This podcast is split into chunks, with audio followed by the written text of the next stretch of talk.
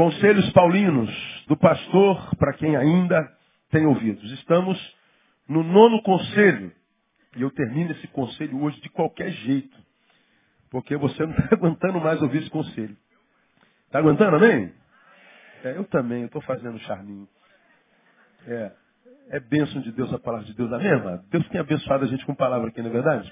Que coisa maravilhosa ouvir a palavra de Deus, né? Mas para quem tem ouvidos, quantos ainda tem ouvido? Diga eu tenho, graças a Deus, pastor. Diga assim, ter ouvidos é uma bênção. Porque a fé vem pelo ouvir. Por isso você vê tanta apostasia. Você vê tanta gente ficando pelo caminho. Perderam a audição espiritual. Não ouve mais. Se não ouve mais, nem Deus pode fazer nada. Sem fé é impossível. O nono conselho no qual a gente está e termina hoje, para quarta-feira voltar para o décimo, é lute para que você seja sempre um meio e nunca um fim. 2 Timóteo capítulo 2, verso 2. O que de mim ouviste diante de muitas testemunhas, transmite-o a homens fiéis que sejam idôneos para também ensinar a outros. Timóteo, você recebeu de mim? Recebi, Paulo. Então transmite a outros. Capacita-os para transmitir a outros, que também sejam capacitados para transmitir a outros. Então, Timóteo, recebeu? Passa, filho.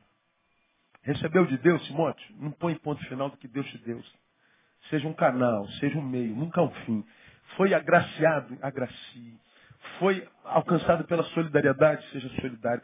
Um bem chegou até você, compartilhe o bem. A graça de Deus. Timóteo, seja um meio, nunca um fim, Timóteo. Mas por que, Paulo? Porque se você recebeu um bem de Deus e não compartilhou, você foi ponto final do bem de Deus na terra. Se você foi abençoado por Deus e não abençoou ninguém, você pôs ponto final à bênção de Deus na terra. Se você não compartilha o bom, o bem que Deus te dá, você é inimigo do bem e do bom. Então você não recebe mais, Timóteo.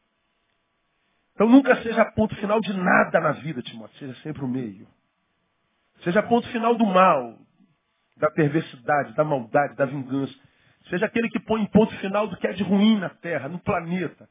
Mas se é coisa boa que está chegando, Timóteo, Timóteo transmite a outros e diga para outros transmitirem a outros, que para os outros transmitirem.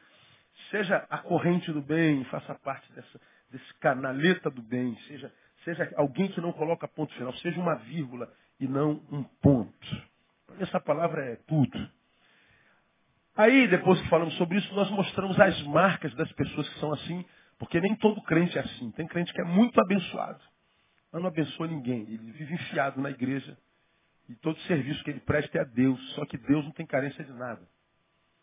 Nós servimos, graças a Deus, uma entidade que não tem carência de absolutamente nada.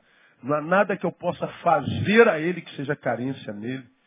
Não há nada que eu possa dar a Ele que não tenha sido Ele quem me deu. Não há nada. Aí vou para a igreja servir ao Senhor. Como? O que você faz na igreja que é serviço? Você está na igreja nesse exato momento, está fazendo o quê para Deus? Nada. É Deus quem está fazendo para você. Eu não vou para a igreja, ou eu não venho para a igreja para servir a Deus. Eu vou para a igreja, eu venho à igreja para ser servido por Ele. E para que, que Deus me serve na igreja? Para que, que Deus me abençoa? Para que quando eu saia, saia da igreja, eu abençoe alguém. E a proporção dessa relação que nós tivemos com Ele na igreja ou no quarto, e tivemos em função disso com o nosso próximo, é que nós seremos julgados, seremos julgados no tempo do fim. Alguns eles dirão, você não, você nunca entrará no meu descanso. Tive fome, sede, nu, doente, você não me visitou, não vestiu, não me alimentou, então vaza. Você não, você entra, porque eu tive fome, me deu pão, tive sede, me deu água, tive frio, me deu casaco, tive doente, preso, você me visitou, então entra no gosto. Mas quando foi que isso aconteceu, Senhor? Quando foi que eu te vesti, te dei água, te dei pão? É quando você é, fez qualquer um desses pequeninos com os quais você se relaciona. Fez a um homem, fez a uma mulher. Você foi canal da minha bênção na vida de alguém. Então, quando você abençoou-se alguém, você estava abençoando a mim. Porque você me serve quando serve ao teu próximo. Você me ama como, quando ama aquele que eu amo. Deus ama gente. Deus não ama prédios. Deus não ama bancos. Deus não ama instituições. Deus ama gente. Então, quando você ama aquilo que Deus ama, e porque ama, serve aquilo que Deus ama, então Deus entendeu que você entendeu o Evangelho. E se você entendeu o Evangelho, a tua vida nunca conhecerá mesmice. A tua vida nunca conhecerá a ausência da vida. Você vai viver até o fim da vida. Nunca vai ser alcançado pela morte antes da morte chegar. Isso é privilégio de poucos. Porque Deus sempre trabalhou com minoria. Então nunca me iludo, nem você deve se iludir com multidões. Multidões é bobagem, isso aqui é bobagem, isso aqui é holograma. A multidão, Deus diz assim, ó, dois ou três reunidos em meu nome. Você tem que só lutar para ser um desses dois ou três. Porque se você for olhar para os multidões, ninguém quer nada com Deus. Está todo mundo brincando com Deus, todo mundo chamando Deus de idiota e chamando Deus de, de retardado. Não é porque na igreja é um, fora da igreja é outra, brincando com o nome de Jesus, sendo mau testemunho de Jesus, sendo empecilho de que outros se aproximem de Deus e acha que isso vai passar incólume. Né? Acha que quando a Bíblia diz horrenda coisa cair na mão do Deus vivo, ele está brincando. Não está. Então, eu digo para esses crentes, é, mergulhe mesmo no mundo que é tudo que você vai ter, filho. Usa mesmo teu pênis bastante, tua vagina, né? vai mesmo para os bailões, porque é tudo que você vai ter na vida. Mas no dia do juízo você se encontra com aquele que conhece os intentos do nosso coração. Ah, quem tem ouvidos, ouça. Nós mostramos as marcas dessas pessoas que de fato vivem como quem é meio e não fim. Voluntariedade, obediência, humanidade, hospitalidade, comunhão, verdade, autogestão, ele é um bom gestor de si mesmo, ele faz a vida dele valer a pena. Já que eu nasci então não vou viver de qualquer jeito. Eu vou fazer valer a pena. Ele é especializado em autogestão. Ele não desperdiça tempo. Ele não se intromete em relacionamentos que não vale a pena. Ele não se permite se transformar no lixão emocional que o adoece ao ponto de impedi-lo de viver uma vida que vale a pena ser vivido. Autogestão. E, por último, nós começamos no domingo, na quarta-feira retrasada, ele é um adorador. Adoração. Nós tiramos isso de, de, de Mateus capítulo 26. E aí nós começamos a falar sobre adoração há três semanas atrás. É, Mateus é, 26, aí eu levei vocês até Mateus capítulo 15. Vamos voltar para Mateus capítulo 15. E nós falamos o que é adoração. Adoração é o lugar da habitação de Deus. Né? Deus está entronizado sobre os louvores. Deus habita no meio dos louvores. Nós falamos que quando nós adoramos, e a adoração não é só música, quando a nossa vida é, é, é, é de adoração, adoração é o estilo de vida, é o modo de viver. Quando nós adoramos e somos adoradores, vivemos em adoração, nós criamos sobre nós uma ambiência semelhante à do céu. E quando Deus acha na terra uma ambiência semelhante à do céu, Deus tem facilidade de se mover naquele, naquele lugar. Porque há lugares nos quais até Deus tem dificuldade de se mover. Ah, nós falamos sobre isso aqui. Deus diz a palavra lá em Mateus que ele não conseguiu fazer muito milagre em Nazaré, na terra de nascimento dele. Por que, que ele não conseguiu fazer milagre em Nazaré? Porque ele não encontrou pessoas que tinham fé. Quando Deus não acha uma ambiência de adoração, de fé, onde a espiritualidade seja sadia, até ele tem dificuldade de agir. Está lá claramente na palavra. Ele não pôde fazer ali muitos milagres.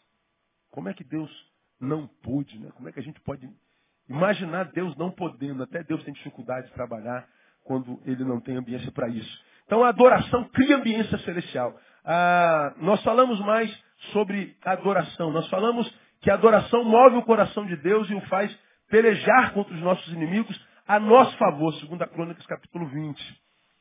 Deus olha os que estão diante de mim são mais poderosos do que eu, do que nós. Ah, nós diante deles somos quais gafanhotos, mas os nossos olhos estão postos em ti. A gente continua crendo que tu és o nosso Deus. Deus disse assim, ó, comecem a cantar. Fiquem parados, postários. Criem uma ambiência de adoração nesse meio de guerra que vocês estão vivendo aí. E quando quando eles começaram a cantar, Deus começou a pôr emboscada contra os inimigos e eles mesmos se mataram. Então muitas vezes a gente perde guerra Porque a gente usa a mesma arma do inimigo. Ele te difamou, o que, que você faz? Difama ele também. Teu marido te chifrou, o que, que você faz? Eu chifro ele também. Ah, ele te deu um tapa na cara, o que você faz? Dá outro tapa nele também. Aí você se sente vingado. Mas você não sabe que Deus diz, meu filho, minha é a vingança. Sou eu quem vai retribuir. Não é teu papel te vingar. Nossas armas não são carnais, mas são espirituais. E são poderosas em Deus para demolir fortaleza. As armas da nossa milícia não são carnais, são espirituais.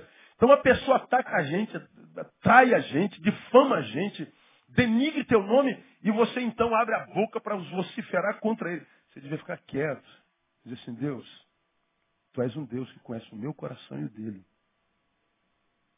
Tu sabes quem anda na verdade dentro do Senhor. Pode ser que ninguém esteja acreditando em mim, Senhor.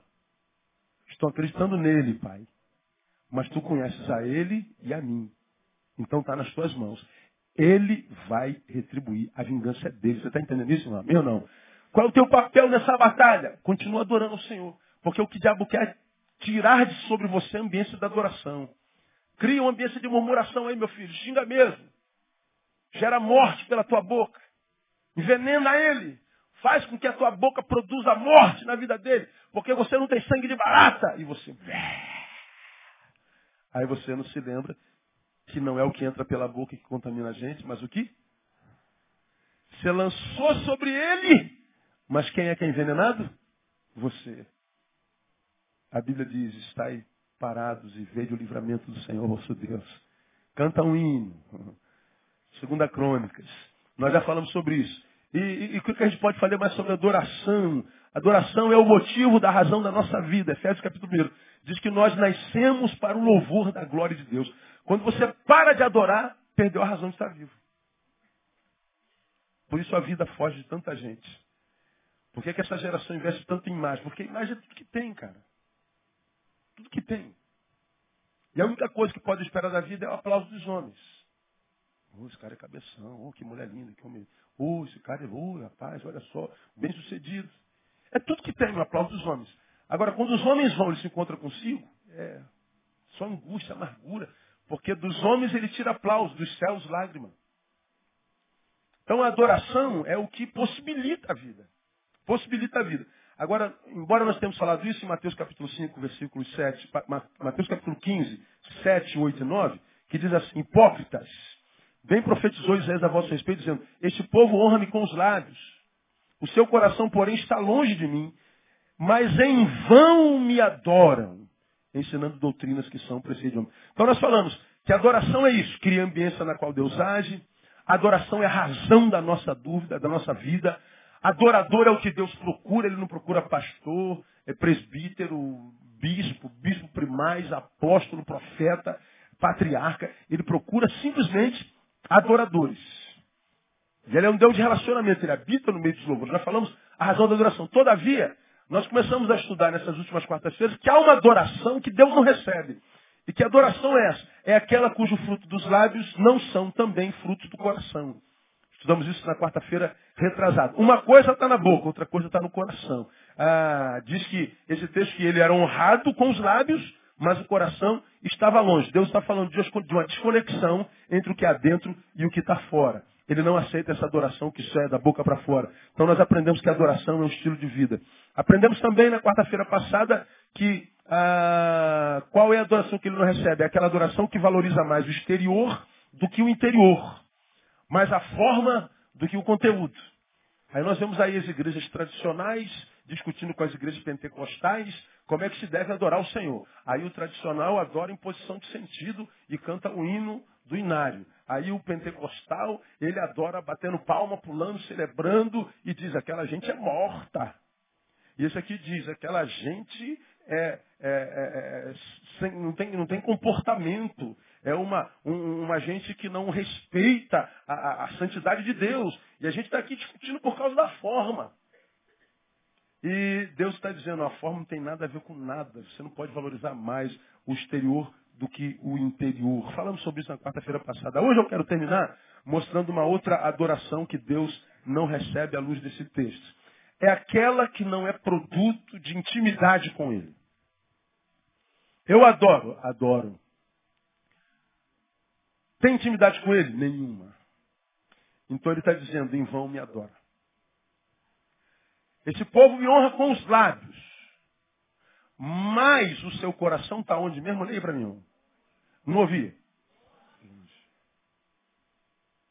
Longe. De longe não se tem relação de intimidade. Você já aprendeu aqui que nós temos vários níveis de, de, de relacionamento de intimidade, né? Há pessoas aqui com as quais ah, eu me relaciono bom dia, boa tarde. Você também. Só. Não tem dois minutos de prosa. Tem aqueles que a gente diz, boa tarde, como vai? Ah, estou bem, pastor. E pronto.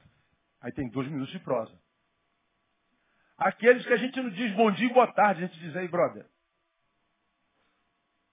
E aí, brother, beleza? Como é que foi lá? Ó, a gente já sabe da vida, alguma coisa da vida dele a gente sabe. Ampliou. Aqueles que você não diz, e aí, brother? Ele vem por trás de você, te abraça e dá um beijo no teu pescoço. É um outro nível de intimidade. Entra na sua casa. Senta no teu sofá. Há outro que entra na sua casa e vai na geladeira. Pô, cara, tô com a fome, não tem coisa para comer? E tem, tem uns bagulho lá na geladeira, vai lá. Aí tu dá intimidade para ir lá na tua geladeira e pegar. Não tem gente assim na nossa vida? E tem gente que é mais íntima ainda, gente que entra no nosso quarto e com a qual a gente dorme.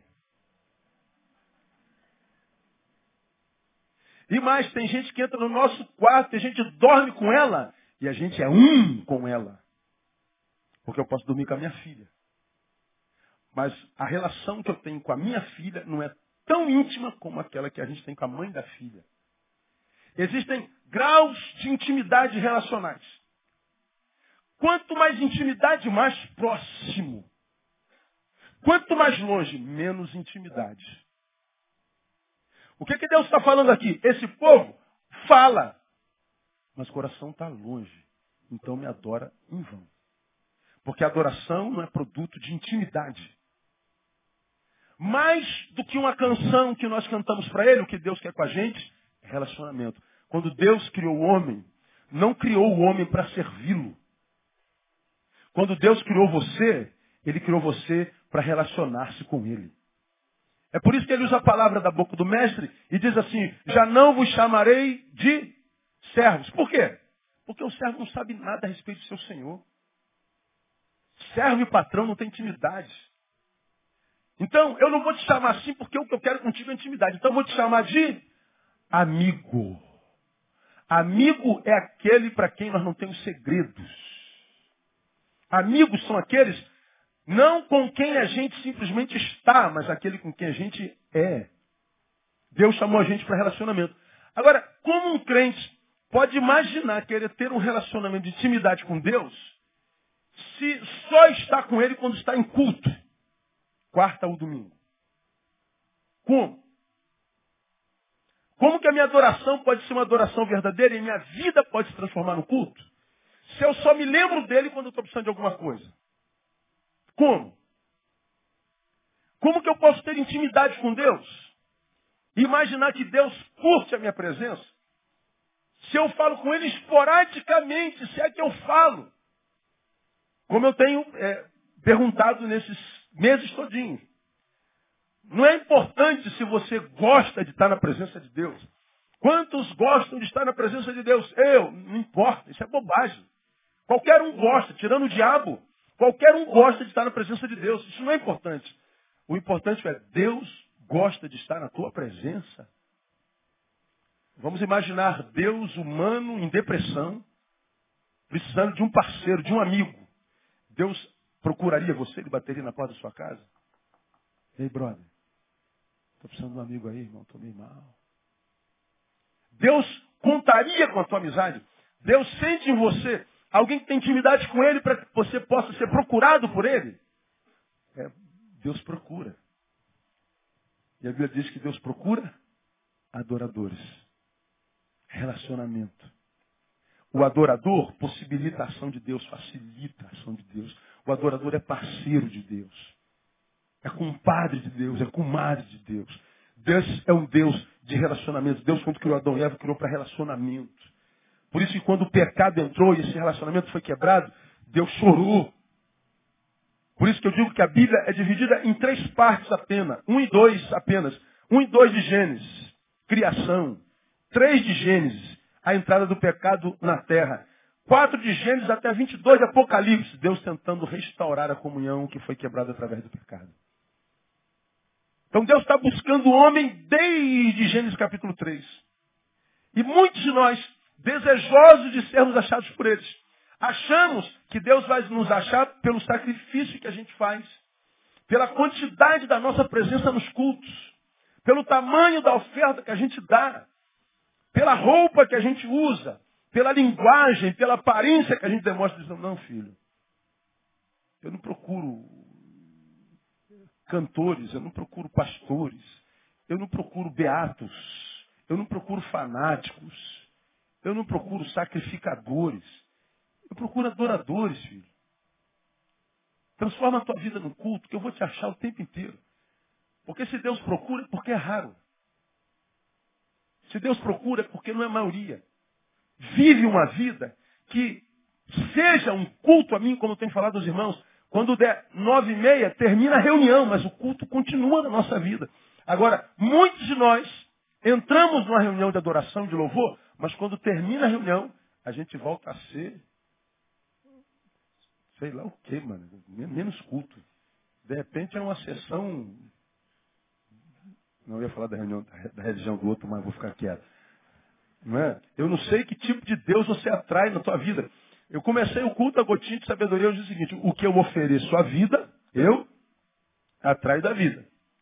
Relembra você que as hostes espirituais, principalmente das trevas, se alimenta da nossa produção. Gênesis capítulo 3, maldição sobre a serpente. Comerás do pó da terra. É a maldição da serpente. Arquétipo do diabo. Então você vai se alimentar do pó da terra. E nós já aprendemos que a serpente não come pó. Ou ela é carnívora, ou ela é herbívora. Ou ela come bicho, ou ela come mato. Eu nunca vi cobra comer areia. Não come. Então a maldição não pegou, pegou. Só que quando Deus fala que ela se alimenta do pó da terra, você que é membro dessa igreja aprendeu isso repetidas vezes, a, a, o pó da terra é a produção da minha vida. Eu estou andando, ó. estou deixando pó, estou levantando pó, estou deixando os detritos no caminho. Satanás se alimenta do que eu produzo. Dependendo da vida que você vive, Satanás na tua vida é um gigante. Dependendo da vida que você vive, Satanás é uma mosca desnutrida. Cada um tem o diabo do tamanho que merece.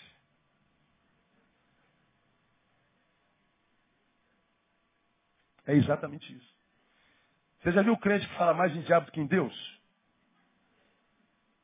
Oi, porque o diabo, o diabo está furido, o diabo se levantou, porque o diabo, e vamos ter um contra o diabo, e uma campanha contra o diabo, e porque eu levantou, irmão, tira o diabo da boca, você vive com o diabo na boca. Pense em Deus, pô. Adora Deus, transforma a tua vida em culto, esquece o diabo, porque ele não pode. Aquele que é nascido de Deus, o maligno não o toca. Agora, quando a Bíblia fala que aquele que é nascido de Deus, olha, se eu nasci de Deus, eu produzo segundo o Espírito de Deus. E aí o diabo é tão pequenininho que ele não tem poder. Aí o diabo está se levantando contra o Senhor. tadinho. Vamos orar pelo diabo, porque ele vai se machucar de novo. Agora não, o cara está sempre com medo do diabo, surtado com o diabo preocupado com o diabo. Por que você se preocupa tanto com o diabo? Porque talvez você conheça o tamanho do seu diabo. E dependendo da vida que você vive, tem que se preocupar mesmo.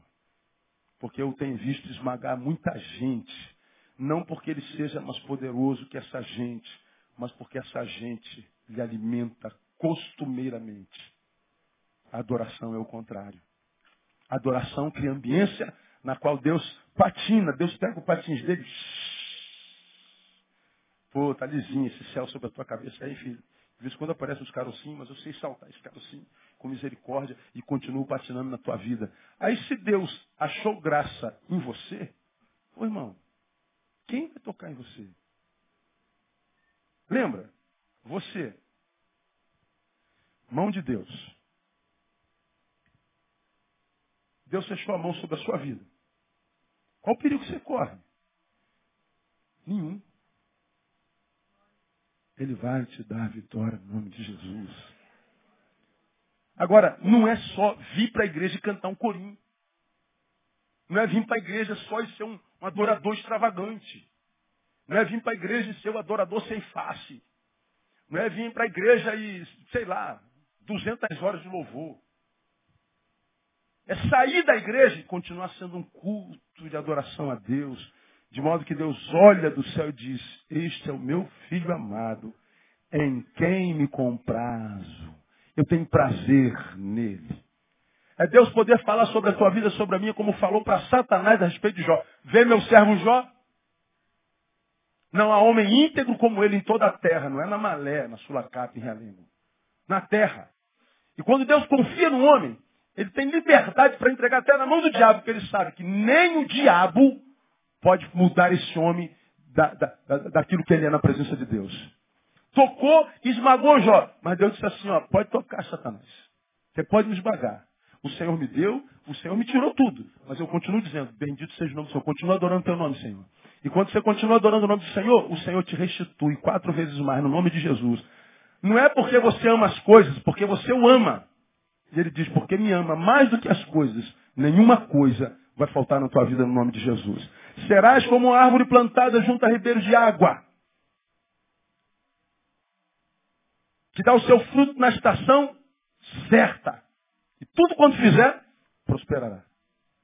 Isso é vida de adoração. Então, é, qual adoração que Deus não recebe? Aquela que não é produto de intimidade. É aquela que a gente desenvolve com Deus enquanto relacionamento de longe. De longe. Agora, qual é a marca primordial na vida dos que seguem a Jesus de longe? Qual é a marca? Como é que você sabe como a pessoa está longe de Deus? Simples, irmão pela visão. Uma pessoa longe de Deus não tem visão, a visão é tacanha, míope. Não enxerga um palmo diante da sua fuça. Ele não entende nada, nada do que ele vê, ele disser. É impressionante. É, é, é visão, é, é, visão espiritual. Ele tem um problema oftalmológico espiritual, como eu digo sempre. A visão dele é míope. Quer alguns exemplos? Você pega, por exemplo, a, a própria mulher samaritana. A, abre a tua Bíblia em João capítulo 4. Você conhece a mulher samaritana com quem Jesus trocou maior ideia sobre adoração?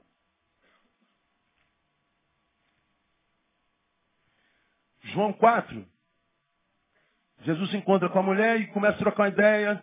E ela diz assim no versículo 19: Disse-lhe a mulher: Senhor, vejo que és profeta. Nossos pais adoraram neste monte. E vós dizeis que é em Jerusalém o lugar onde se deve adorar. Ela está preocupada na forma e no lugar. Disse-lhe Jesus, mulher, crê-me, a hora vem em que nem neste monte, nem em Jerusalém adorareis o Pai. Vós adorais o que não conheceis. Nós adoramos o que conhecemos, porque a salvação é dos judeus. Mas a hora vem, agora é, em que os verdadeiros adoradores adorarão o Pai em espírito e em verdade, porque o Pai procura os tais que assim adora. Deus é espírito e é necessário que os que o adorem, adoram, o adorem em espírito e em verdade. Aqui em João capítulo 4, a gente mostra uma coisa que Jesus disse a mulher. No versículo 20, Jesus diz assim, ó, no versículo 22, Vós adorais o que não conheceis, o que não sabeis. Então ele está dizendo a mesma coisa que está lá em Mateus. Eles adoram? Adoram. Mas adoram com intimidade? Não. Eu adoro uma coisa que eu nem sei o que é. Só Maria vai com as outras. Por que você está cantando, irmão? Eu sei está todo mundo cantando. Por que você está chorando? Eu não sei. Vi todo mundo chorando, deu vontade. Ele não tem intimidade. Mas porque ele se emocionou, ele acredita. Eu senti Deus. Pastor, estou arrepiado, pastor. Olha, pastor. Tem intimidade com ele? Não. Então pode ser o ventilador que está ligado, está frio. Aí o que, que acontece? Você teve uma experiência na coletividade, Agora, quando você está na individualidade, a vida esmaga. Você não consegue permanecer. Aí você olha lá no culto, o que, que você é? sentiu aquele, você chama de poder de Deus. Mas o poder não serviu para nada quando na tua individualidade. Aí tu vive nessa, nesse ciclo maldito de ter que estar na igreja todo dia como um viciado em droga. Para que você possa sentir Deus, porque aqui dentro você sente, né, toma um esteroide anabolizante espiritual, aí você fica musculoso, agora eu venço. Aí tu vai, como aqueles meninos que desceram do monte, Pedro, Tiago e João, se eu não me engano, e Moisés apareceu, e Jesus apareceu, e Elias apareceu, uma teofania maravilhosa, a voz veio do céu, e no monte. E eles desceram. Cara, nós viemos de uma reunião poderosa e a gente vai agora descer do monte, arrebentando a boca do balão. Aí tem um endemoniado que eles não conseguem tirar o demônio. O demônio tira a onda da cara deles. Aí Jesus chega, Jesus, quebra o galho aqui, porque eu trouxe os seus discípulos, eles não puderam. Jesus está com raiva. Droga! Até quando eu vou ter que sofrer com a presença de vocês? Até quando? Jesus dá outra aula. Eles descem do monte, crentes que estão preparados para tudo. Aí o demôniozinho tira onda com a cara deles. Meu Deus, como é que pode, depois daquela experiência fenomenológica no monte, a gente é humilhado pelo demôniozinho que a gente encontra na nossa individualidade? Por que, que aquele poder não permaneceu na gente? Por que, que aquela glória não me capacitou para isso? A gente fica questionando a nossa experiência no monte ou no altar de Deus. Será que foi Deus mesmo? Será que isso existe mesmo? Será que isso é, não é bobagem da minha cabeça, não? E por que, que a gente duvida? Porque nós estivemos lá, sentimos, mas não funcionou. Essa é a maior frustração da maioria dos crentes. Agora, por que, que os crentes estão frustrados? Porque nós acreditamos equivocadamente que o que Deus vai fazer na minha vida vai fazer em função da minha frequência nos montes, nos cultos, nas liturgias. E não é. Deus vai fazer na minha vida a proporção, não do que eu faço nos momentos estanques, esporádicos, experiência com Ele, mas no que eu faço do meu dia a dia. Não é com aquilo que Ele faz aqui nessa noite, mas a proporção do que eu faço com o que Ele fez comigo aqui nessa noite. Porque se Deus te abençoou aqui, também não é importante. O que é importante? O que você vai fazer com a bênção que Deus te deu aqui? Ah, pastor, não fiz nada. Então não adiantou ter sido abençoado. Se você não é alguém que pratica, compartilha, vive o que recebeu aqui, veio aqui à toa. E aí nós vemos essa multidão de gente apostatando. Essa multidão de gente desacreditando. Essa multidão não é assim, não é verdade. Porque eu não tive a experiência, então isso não existe. Quem disse que teve, mente. Como se ele pudesse entrar no coração do outro para julgar a partir da visão do outro. E mais, a gente fica com raiva do, do cara que não crê. A gente discute como se a gente pudesse provar para ele que isso existe. Não tem como, filho. A relação de Deus com o homem é subjetiva. Se ele não acredita, o problema é dele. Eu já te disse, não disse? A homem faccioso depois de uma ou outra demonstração evita. Vai viver o evangelho de Jesus na tua vida, porque você experimentou. Você sabe que o fogo queima, porque você botou a mão no fogo e queimou. Ficou uma marca na sua mão. Então não venha dizer que o fogo não queima. Porque eu senti esse negócio. Como aquele cego que entra lá no meio dos doutores, que era cego, e ele falou assim, como? Quem é esse cara que te curou? Esse cara é Deus mesmo? Esse cara é Messias? Esse cara é realmente enviado do Pai? Ô moço, eu não sei de nada não. Eu só sei de uma coisa. Eu era cego, agora eu vejo. Agora, não me pesa para teologizar a respeito do cara, sobre filosofia a respeito do cara. Eu, eu, não sei de nada. Eu só sei o seguinte, eu via tudo preto, agora eu estou vendo tudo colorido. E colorido é bem melhor. Depois dele, a minha vida melhorou muito. Agora, você vem falar que ele não é, eu falei, não, isso eu não posso, porque eu era cego, agora eu vejo. Isso é experiência. Isso é Jung.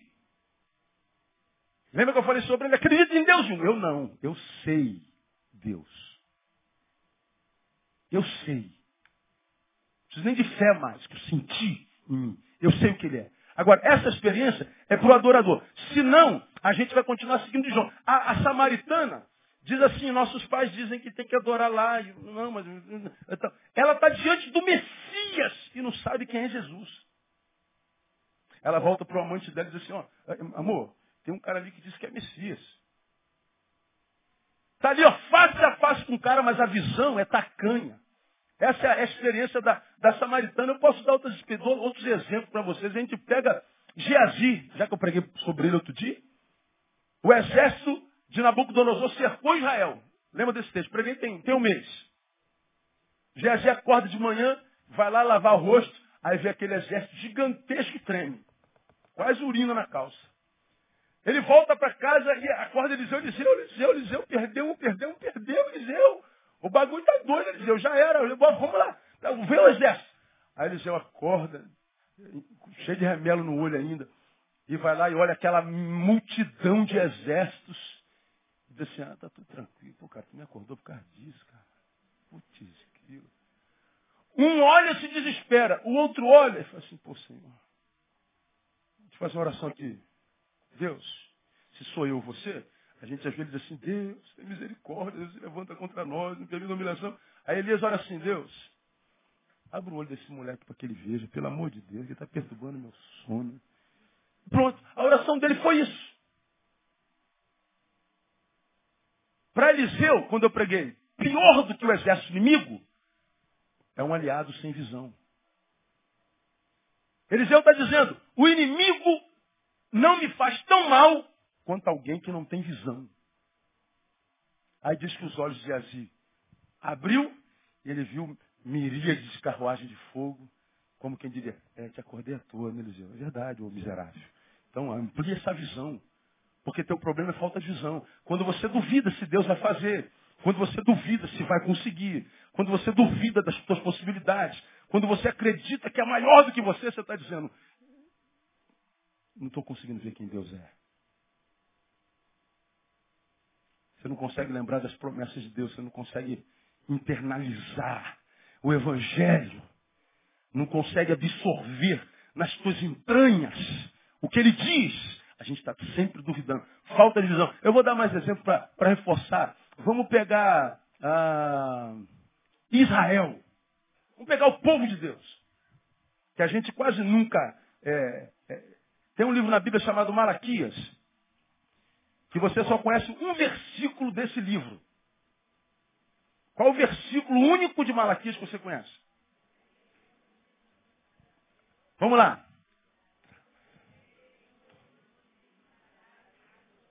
Malaquias. Pois é. Porque todo mundo que usa o livro é só para falar de dinheiro. Você não conhece outro versículo de Malaquias. Agora, quando a Bíblia diz trazer todos os dízimos, Deus não está falando a priori de dinheiro. Porque o, texto, no, no, versículo 7 e versículo 8, você não precisa abrir lá não, capítulo 3, 7, diz assim, ó, Desde os dias de vossos pais vos desviaste dos meus estatutos e não os guardastes. Aí, ele continua dizendo, tornai vós para mim e eu tornarei para vós. Mas vós me dizeis em que havemos de tornar, Senhor. Do que, que o senhor está falando? O senhor não está bem. Nós estamos aqui no tabernáculo todo dia. Nós estamos aqui te adorando. Mas a palavra de Mateus cabe lá. Honra com o lábio, mas o coração está longe. E Deus está dizendo, voltem para mim. Mas do que, que o senhor está falando? Nós estamos aqui. Eles estavam longe e não sabiam. Do que, que o senhor está falando? Roubará o homem a Deus? Parece que Deus muda de assunto. Peraí, o senhor está falando de relacionamento, não o senhor tem dinheiro. E no que, nós estamos roubando? Nos dízimos nas ofertas. Deus está dizendo, como é que eu sei que vocês estão longe de mim? Por causa da forma como vocês lidam com o dinheiro de vocês. Vocês não dizimam, dizimam na oferta porque acham que eu não vou sustentar. Vocês não dizimam, não ofertam e dão um monte de desculpa não dizimar, não ofertar. Diz que é, é, é mal administrado, diz que isso está no Velho Testamento. Diz, não, não, não. Não dizima, porque no coração de vocês o dinheiro é mais importante do que eu. A bênção se tornou mais importante do que o abençoador. Eu sei que você está longe por causa da forma materialista com a qual você vive hoje. Só que eles nem sabiam que estavam longe. Seja, perderam completamente a visão espiritual. Estavam longe e não sabiam. De longe não havia vida. Deus está dizendo, voltem para que vocês possam voltar a viver. Porque vocês estão no santuário, mas a minha vida não flui na vida de vocês enquanto vocês não transformarem a vida de vocês em culto. Mas Israel tinha perdido a visão. Vou dar um último exemplo para a gente terminar. Ah, vamos falar do Pedrão. Lucas capítulo 22. Seguir a Jesus de longe não gera intimidade. Se não gera intimidade, a minha adoração Deus rejeita. Porque ele só recebe adoração de quem o conhece e de quem ele conhece bem. Lucas 22. 31 e 32 retrata um papo sinistro que Deus teve com Pedro. Você conhece bem esse texto. No 31, Jesus chama Pedro e diz assim, Simão, Simão, eis que Satanás vos pediu para vos ir andar como trigo. Para se ir andar a Pedro, Satanás pediu autorização a Jesus.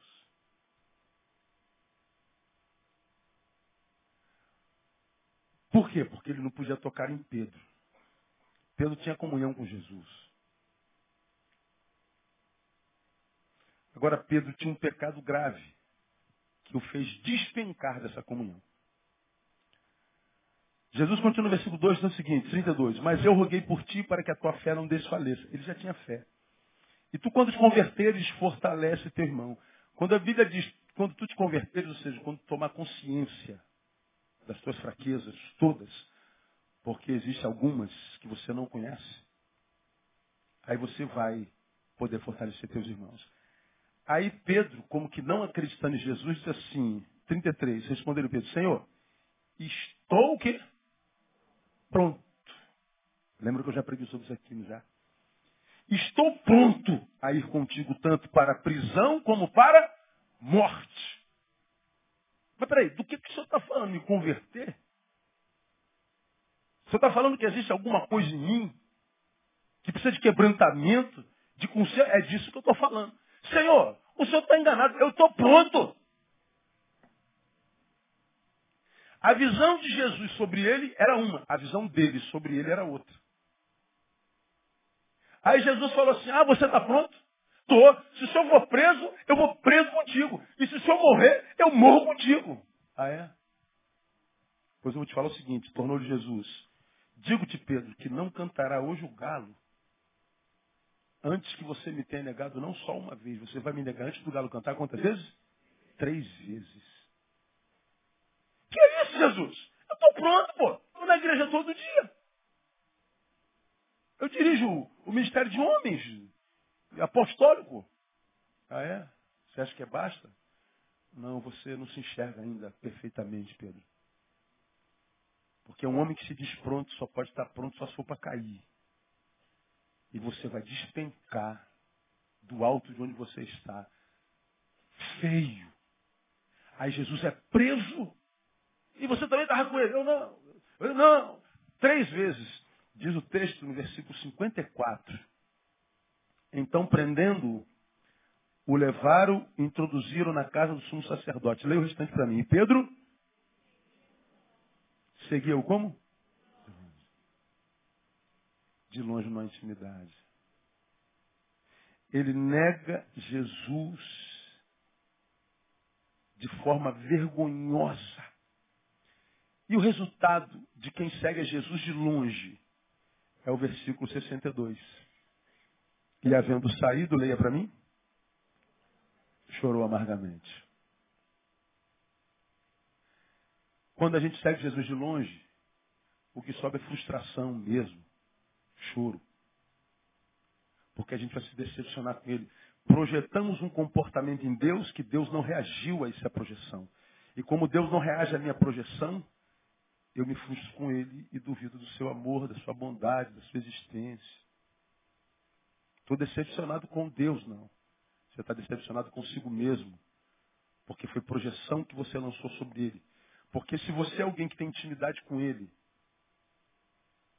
se você é alguém que o adora com intimidade, se você é alguém que dorme hoje grato pelo que você conhece dele, mas pede a ele para que gere fome no teu coração, para que amanhã você conheça o mais e mais, se você é alguém que cumpre o que Oséias ordenou, conheçamos e prossigamos em conhecer o Senhor.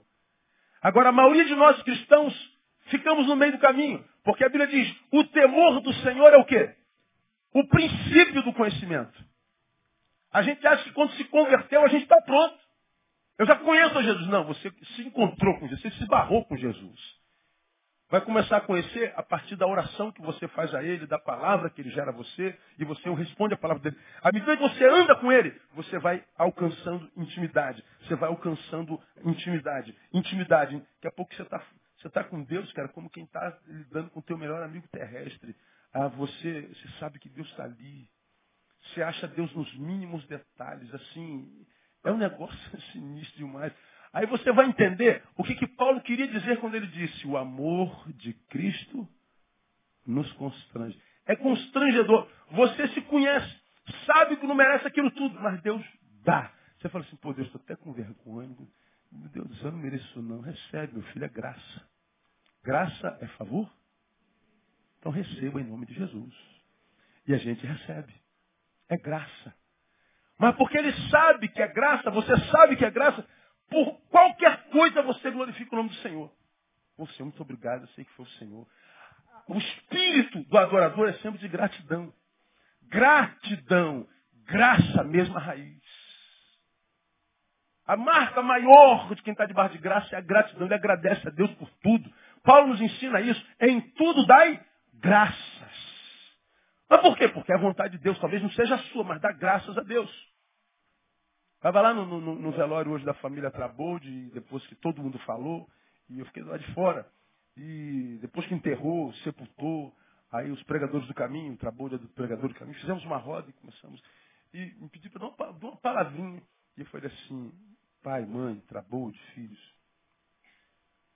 A morte chega na vida de qualquer um e toda vez que ela chega, machuca. Por mais que a gente veja nosso ente querido doente, sendo carcomido pela enfermidade, o médico diz não tem jeito, ainda assim nós temos esperança que ele seja curado porque nós estamos ligados a essa pessoa por amor. E o amor cria até o final. Então quando ele morre, fere a gente. Porque nós não fomos nascidos para morrer. Nós não nascemos para morrer, morremos por causa do pecado. Agora, como é que a gente suporta uma dor dessa, mãe, pai, irmão?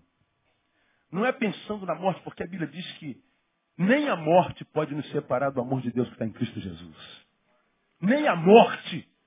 A morte pode me separar de você, mas de Deus não. Então diz, seu filho está juntinho de Deus, fique tranquilo. Então, ao invés de pensar, meu filho morreu, meu filho morreu, meu filho morreu, porque se eu pensar, meu filho morreu, meu irmão morreu, meu pai morreu, minha irmã morreu, meu, meu morreu, eu estou pensando na morte. A morte não merece isso. Em vez de pensar, meu pai morreu, diga, meu pai viveu. E viveu mesmo, no caso dele, 51 anos. Pensa na vida do teu pai, pensa na vida do teu irmão, pensa na vida do teu filho.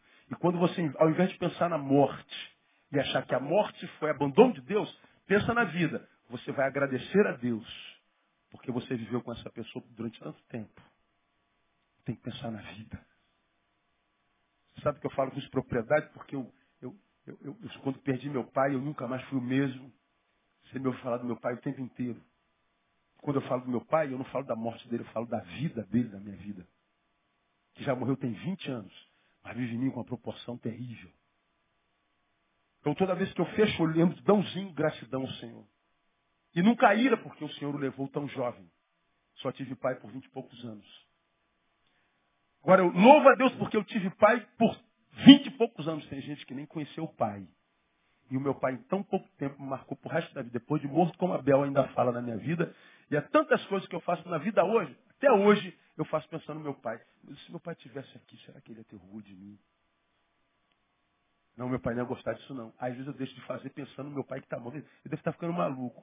Ou, ou, ou, ou, é, ou é a influência do pai na minha vida. Até hoje, eu sei que meu pai não me vê, meu pai não me ouve. A gente sabe disso. Mas a, a presença dele em nós ainda é tão poderosa o, testemunho dele fala de tal forma que a gente ainda vive como se vivesse para agradar o Pai. Então eu não penso na morte, Deus, por quê? Porque o meu pai era dele. Ele me emprestou por um tempo. Mas meu pai sempre foi dele. Então a ele a honra, a glória e louvor por ter tido um pai tão maravilhoso que fala mesmo depois de morto. Então pensa na vida. Quando a gente pensa na vida, nosso pensamento é sempre de adoração. O que brota no nosso coração é gratidão. Essa murmuração, essa tristeza, essa agonia, essa, essa coisa ruim que carcome o peito de muito de vocês, são coisas que são geradas porque, quem sabe, falta adoração na vida. Falta gratidão na vida. Porque quando a gratidão toma o peito de um adorador, irmão, tu dá graça por qualquer coisa. É, é obrigado aqui, obrigado de lá, muito obrigado, Deus, foi o Senhor que fez tudo agora, seja o teu nome. Tu não recebe um, um aplausozinho, você sabe, glória ao Senhor. Você não, você não se soberbece, você não, você não. É, tudo é dele, para ele, para a glória dele. É adoração o tempo inteiro. E você não precisa saber cantar nem um pouquinho. Pode ser o cara mais desafinado do planeta. Porque Deus vai ouvir a canção que emana da tua conduta e do teu testemunho no nome de Jesus. E quando Deus ouve a canção produzida pelo testemunho de um adorador, fique tranquilo. Você não vai ficar sozinho. Porque Deus está procurando pessoas que gerem ambiência na qual ele possa habitar. E quando ele acha alguém no meio dessa sociedade carnificada, ele visita você. E se ele visitar você, a tua vida é transformada no nome de Jesus. Você está entendendo essa palavra, irmão? Amém ou não? Adoração. Porque se não for de intimidade, não adianta. A gente vai perder tempo. Tem que se misturar com essa massa aí mesmo, que é refém do pênis mesmo. Porque a única coisa que dá prazer a eles é isso. Mas nada. Nada. O Homo sapiens não existe mais nessa geração. Só o Homo anima. Vive de instinto, igual animal. Só isso. Refém das emoções o tempo inteiro. Quer matar, quer arrebentar, quer nos tal. Só isso. Agora, quando bota a cabecinha no travesseiro, não conhece a paz de Deus, que excede todo entendimento, que guarda seu pensamento e o seu coração em Cristo Jesus que guarda a sua razão e a sua emoção. É gente que bota a cabeça no travesseiro, aí começa, é, como diz Augusto Cury, é síndrome do pensamento acelerado. Aí tu não consegue dormir. Já sentiu isso, não já, irmão? A gente problema. Eu quero dormir. Aí aparece a claridade assim, meu Deus, já está amanhecendo, dá um desespero danado. Está amanhecendo, você não dormiu, você tem um dia cheio, aí teu dia vai ser uma desgraça. Porque você não dormiu. Aí, nessa noite eu vou, vou tomar um remedinho. Aí com o remedinho você dormiu, pronto. Vai ter que usar o remédio o resto da vida. Vicia nisso. Aí o remédio, um comprimidinho, daqui a um mês já não funciona, tem que ser dois. Mais um mês, três. Aí tá aí, ó. Essa geração doida. Aí, pastor, pastor, não devo tomar remédio? Não estou falando isso não. Se o médico passou, por favor, me enche a tua cara. Agora, existem alguns remédios que o médico não precisaria passar se a gente vivesse como tem que viver. Dá para entender isso, minha igreja, não, não? Alguns remédios a gente não precisaria tomar. Porque a gente bota a cabecinha lá, Aí a paz de Deus, que o homem não pode explicar, que o psiquiatra não pode explicar, que o psicanalista não pode explicar. Como é que você consegue essa paz aí, rapaz? Eu não sei não, pastor. Não sei não, doutor. A Bíblia diz que é a paz de Deus, ela excede todo entendimento. Eu não sei explicar, eu só sei que ela está aqui eu durmo. Eu viro um monstro, eu babo, meu, meu, meu, meu travesseiro é quase molhado de barba. Eu não quero nem saber, dou glória a Deus. Agora fala, dormir é uma benção, né, irmão? Quem guarda a cama aqui diz, oh, meu Deus, oh, Jesus. Ô, glória. Ô, aleluia, aleluia. Não é? É gente que gosta de cama. Tem gente que é amigo da cama, que é uma beleza. E dormir é um privilégio. Nossa, mas essa mulher dorme só e dorme muito. Glória a Deus, irmão, que ele dorme, irmão. Aí vem a palavra e diz, é aos seus amados. Ele abençoa. Então, vai dormir, irmão. Vamos aplaudir o Senhor, vamos embora para cá.